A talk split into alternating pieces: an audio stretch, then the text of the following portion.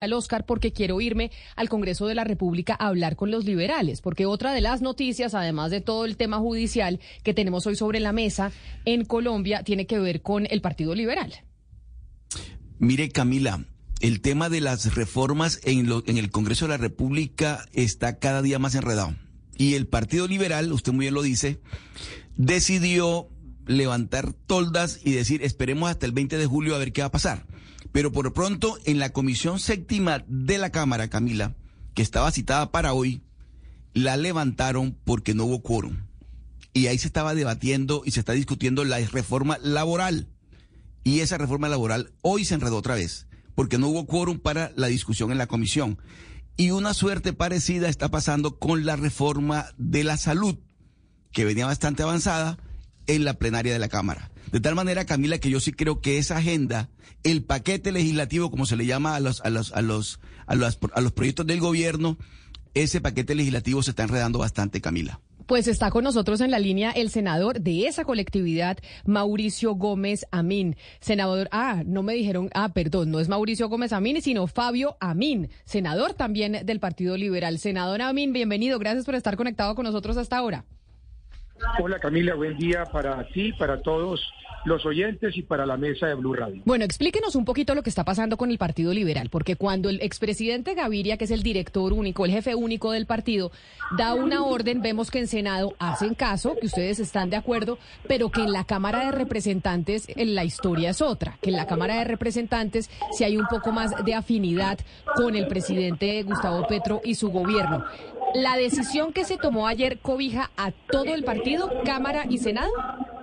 La decisión cobija a todo el partido porque se desarrolló en medio de una bancada conjunta, presidida por el expresidente y director del partido. Pero yo también quiero resaltar, y ustedes seguramente ya han tenido conocimiento, la carta que publicó el señor presidente hoy en el diario El Tiempo, en el que ha mostrado toda la disposición de seguir acompañando las iniciativas de las reformas del gobierno. Eso sí, en una discusión en el Parlamento, en una discusión en las comisiones, en las plenarias del Congreso, eh, respetando las institucionalidades y teniendo la mejor relación con el gobierno del presidente Gustavo Petro.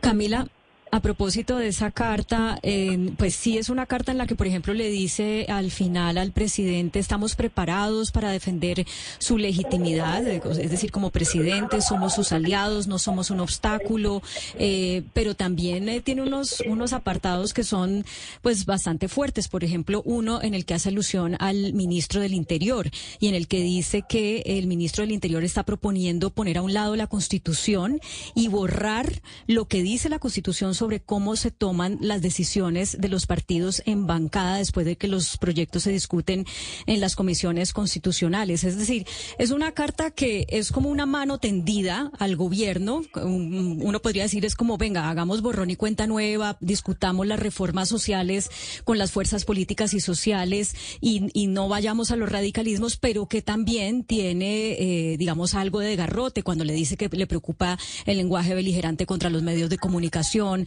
eh, que, están, digamos, la, eh, como una, eh, un halo de desinstitucionalizar eh, el país, de no respetar las instituciones democráticas. Es como una zanahoria y un garrote esa carta del, del expresidente Gaviria, jefe único del Partido Liberal, al presidente Petro. Esta carta que además aquellos que están conectados con nosotros, les estoy mostrando, el periódico publica en una página completa, en la página 1.15, el periódico El Tiempo. Y es esa carta que empezó a circular desde anoche del expresidente César Gaviria Oscar, de jefe único del liberalismo, al, al eh, presidente Gustavo Petro y que nos acaba de resumir Claudia de manera muy acertada esta carta en la que, digamos, Camila, que hay una cuenta pendiente entre el expresidente eh, Gaviria y el doctor Velasco, el actual ministro del Interior. Y eso ya hace parte de otra historia. Pero, doctor Amin, yo le quiero preguntar a usted por la suerte de esas tres reformas grandes, fuertes y poderosas, que es la apuesta del doctor Gustavo Petro. La salud, la pensional y la laboral. ¿Cuál es la decisión del partido con respecto a esas tres reformas? No hablemos de todo el paquete, de las otras reformas, sino de esas tres. Definitivamente el Partido Liberal no las va a acompañar. No, el Partido Liberal sí va a acompañar la discusión de las reformas, va a enriquecer el debate. Ya lo hicimos eh, desde el principio en la posición que hemos anunciado en el momento en que se discutió la reforma en la Comisión Séptima de Cámara en el tema de salud.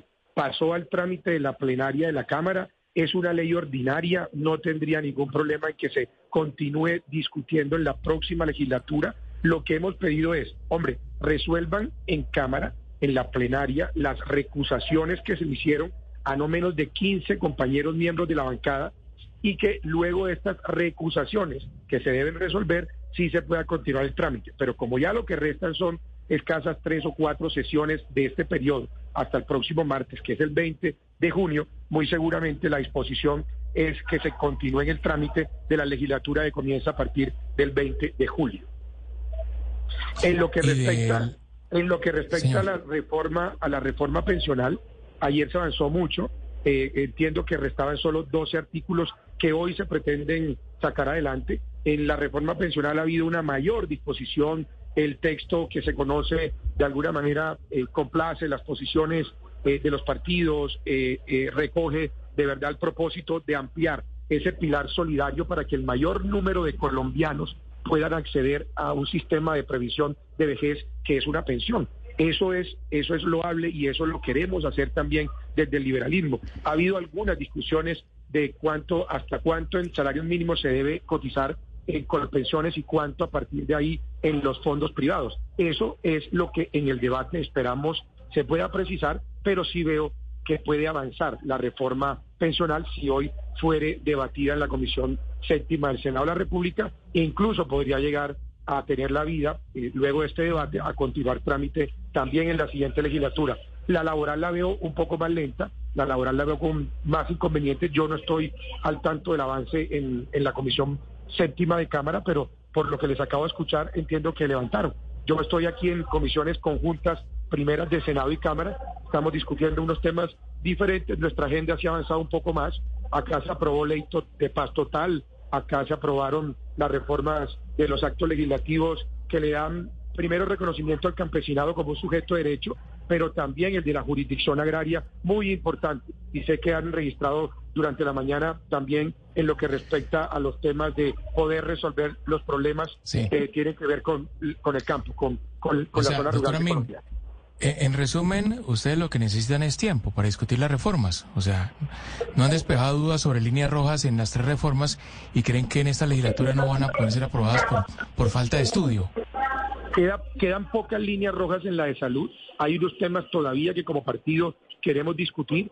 Siempre lo hemos dicho, se avanzó en la, comisión, salió un documento mejor que el que inicialmente fue presentado, pero seguramente los, compañeros de Cámara harán el trabajo y luego vendrá, afortunadamente, y, eso eh, ha enriquecido la democracia. Hoy hay un mayor reconocimiento al Congreso, tenemos un sistema bicameral y para sacar una reforma se necesita el trámite tanto en la Cámara como en el Senado de la República. Sí, eh, señora Min, pero ¿qué tan, ¿cómo están las cuentas? Porque acuérdese que en medio de las discusiones del trámite de la reforma a la salud hubo un grupo de congresistas liberales que finalmente terminaron enviándole una carta al, presidente del partido, César Gaviria, diciéndole, eh, bueno, palabras más, palabras menos, que estaba, eh, mucho, que estaban indignados con él eh, y que estaba tomando unas, unas maneras de dirigir el partido, pues que no eran eh, democráticas, que iban contra los estatutos y esto no fueron pocos congresistas, o sea, estamos hablando de más de 10 eh, congresistas que le enviaron esa carta. Entonces, ustedes dicen ahora, nos pusimos de acuerdo para no votar estas reformas sociales, pero no me queda claro si eh, ya están sacando de ahí a estos congresistas, congresistas liberales que antes se rebelaron. No, no, no, no nos pusimos de acuerdo para no votarlos, no, nos pusimos de acuerdo para pedir el aplazamiento de salud en la Cámara primero para que se resuelvan las recusaciones y segundo para que haya tiempo suficiente de revisar algunas líneas rojas que para el partido requieren que se modifiquen los textos de los artículos. Pero no hay posición de no votar o acompañar la reforma. Sí las tenemos y el presidente lo dijo en la carta. Hay todo un espíritu de reforma que reconocemos incluso de progresismo liberal en lo que tiene que ver con los tres temas que hemos mencionado. La reforma a la salud, la reforma pensional y la reforma laboral. Si las queremos discutir, creemos que es conveniente, es un mensaje importante de cambio para el país y el partido está en disposición de hacerlo. Pues es el senador del Partido Liberal, Fabio Amin, hablando precisamente de esa carta que se publica hoy en toda una página en el periódico El Tiempo y de lo que está pasando con el Partido Liberal y su relación en el Congreso con el gobierno nacional. Senador Amin, mil gracias. A ustedes, muy amable. Un saludo especial. Y como yo les decía, una cosa es el Senado y otra cosa es la Cámara, y ese es lo que hemos visto en el comportamiento de los liberales durante todo este gobierno, incluso desde antes. Por eso vámonos a la Cámara de Representantes a hablar con Carlos Ardila, representante Ardila. Mil gracias por estar con nosotros. Hola, muy buenos días. Un cordial saludo a los oyentes. Representante Ardila, bueno, hablábamos con su colega del Senado, Fabio Amin, y yo le decía, oiga, en lo que hemos visto en el comportamiento del Partido Liberal es que una cosa son los senadores o senadoras y otra cosa son los representantes. ¿Ustedes desde la Cámara acompañan 100% esta carta que le envía el expresidente Gaviria al presidente Gustavo Petro? Bueno, la acompañamos, sin lugar a dudas, es una declaración. Primero hay que decir, una declaración personal del presidente, no es institucional. Pero ayer el presidente nos compartió la declaración, eh, compartimos las preocupaciones expresadas en la carta, compartimos también el apoyo institucional que el expresidente Gaviria está expresando en la misma y esperamos que el gobierno nacional escuche, que el gobierno nacional recomponga lo que se está haciendo mal y podamos avanzar y podamos convertir en realidad las reformas que hoy se necesitan en este país. Una de las cosas que se ha visto, y no solo en este gobierno, eso ha pasado en todos los gobiernos porque es como se hace política en Colombia, no se puede acusar al gobierno de Gustavo Petro de hacerlo así y es hacer la política y conseguir los votos uno a uno, es decir, yendo puesto por puesto en el Congreso, mirando cómo se intercambian y cómo se negocian las cosas para que aprueben las reformas y no directamente con los partidos. ¿Usted cree o usted nos puede decir, representante Ardila, que eso no va a pasar con el Partido Liberal? ¿Que el Partido Liberal sí va a actuar directamente como colectividad y no va a ceder ante esas negociaciones puntuales del uno a uno? Pues eso es lo que estamos haciendo, Camila, y eso es lo que hicimos ayer al expresar nuestra posición en una decisión de bancada. Llevamos hasta la bancada una proposición, una proposición que tiene como propósito aplazar la discusión, la discutimos en, en, en bancada y las posiciones fueron distintas, pero una amplia mayoría terminó respaldando el aplazamiento. Algunos incluso se atreven a decir que deberíamos archivar de una buena vez.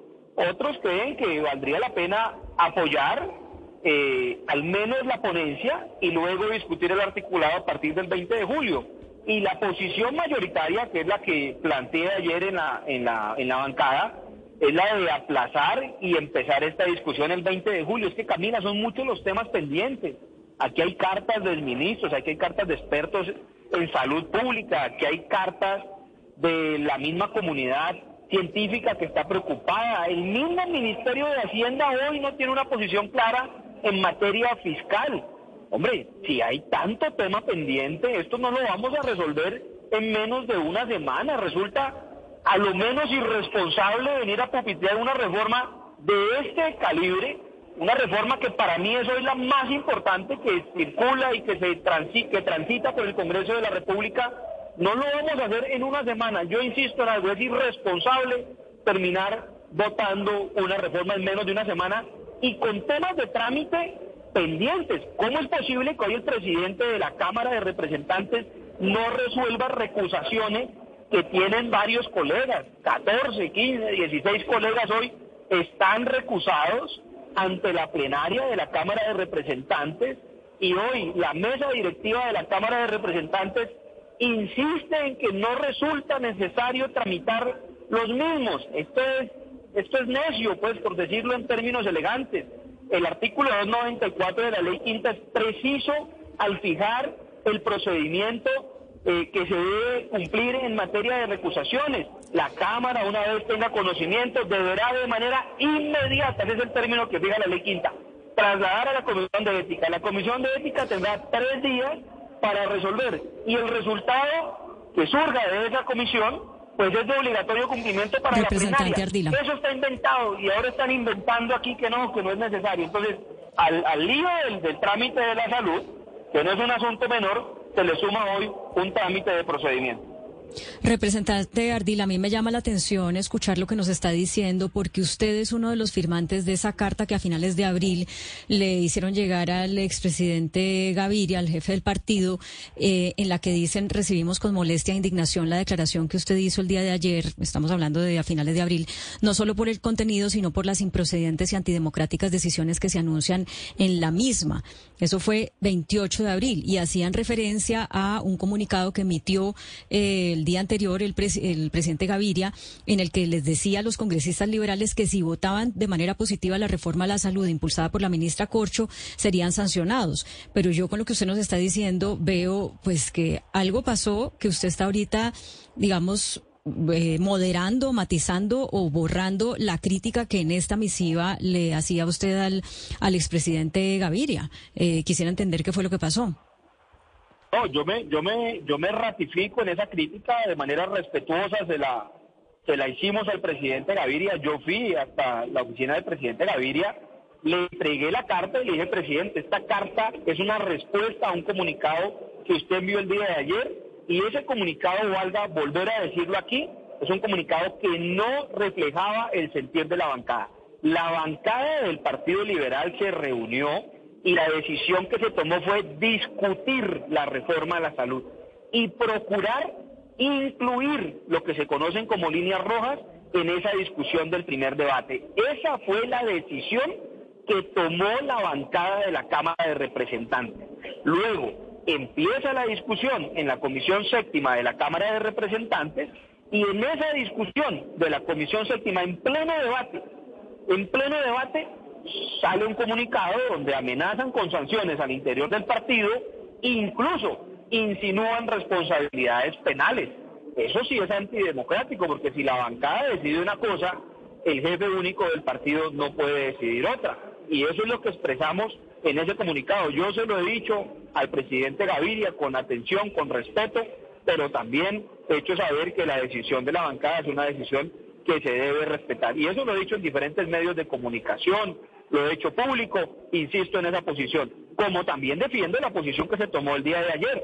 La posición del día de ayer es aplazar la discusión. Es la decisión de la bancada y esa es la posición que hoy estamos defendiendo. Pues es el representante Carlos Ardila, representante del Partido Liberal, hablando precisamente de la carta que envía el expresidente César Gaviria al presidente Gustavo Petro. Representante Ardila, mil gracias. Muchísimas gracias, un fuerte abrazo a los oyentes, un cordial saludo.